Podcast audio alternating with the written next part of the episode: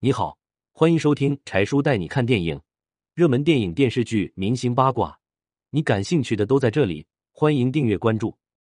戈尔巴乔夫离世，这位活着的历史课本人物晚年过得怎样？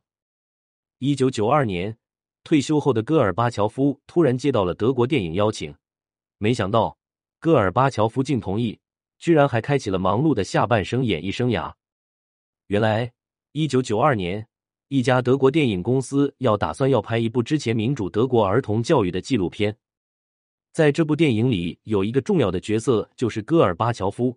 当时导演找了很长时间，也没找到合适的演员，于是导演尝试跟戈尔巴乔夫提议，让戈尔巴乔夫自己演自己。没想到戈尔巴乔夫欣然接受了这个邀请，主要还是因为不是演别人，演自己。那当然容易，又不用太多的演技，只要真实就行。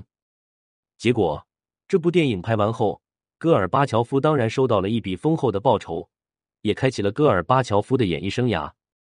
戈尔巴乔夫后来居然演了七十多部电影，而且全都是演自己。不得不说，这是世界上少有人的角色，也很少有人能自己演自己。晚年的戈尔巴乔夫生活并不如意，当基金会的钱不够的时候。戈尔巴乔夫放下面子，接广告赚钱，比如披萨饼连锁店、美国牌子的电脑等广告。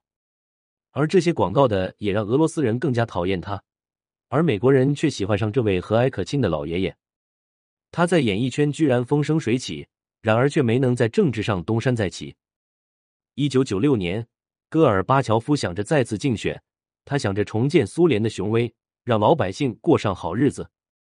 可事实却无情的打击这位老人，他仅仅拿到了不到百分之一选民的投票，这成为了俄罗斯竞选总统史上最大的笑话之一。原来，在一九九一年时，苏联那时候还没有解体，而此时戈尔巴乔夫正担任苏联总统。没想到，戈尔巴乔夫竟然在美国的糖衣炮弹和出色是政治手段下，同意签署了苏联解体协议，而这个协议的签订。也意味着苏联的正式解体。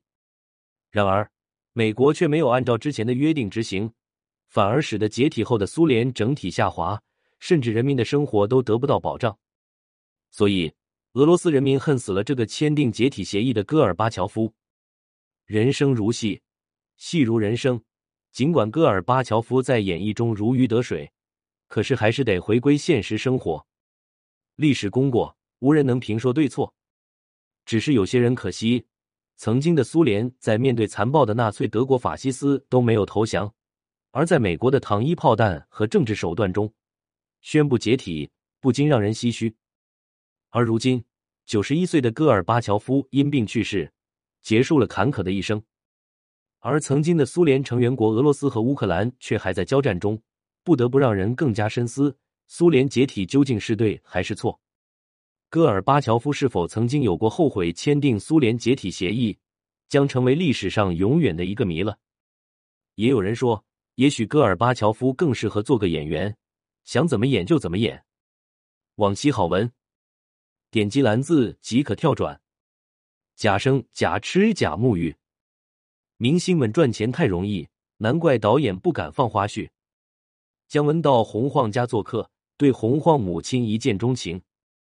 阿姨，你做我女朋友吧。二零一一年，庞龙公开挑战刘德华，看不起野路子歌手，结果被逼到退圈。坚决不动刀不整容，年过六十岁依然优雅美丽的女星，我只服这十位。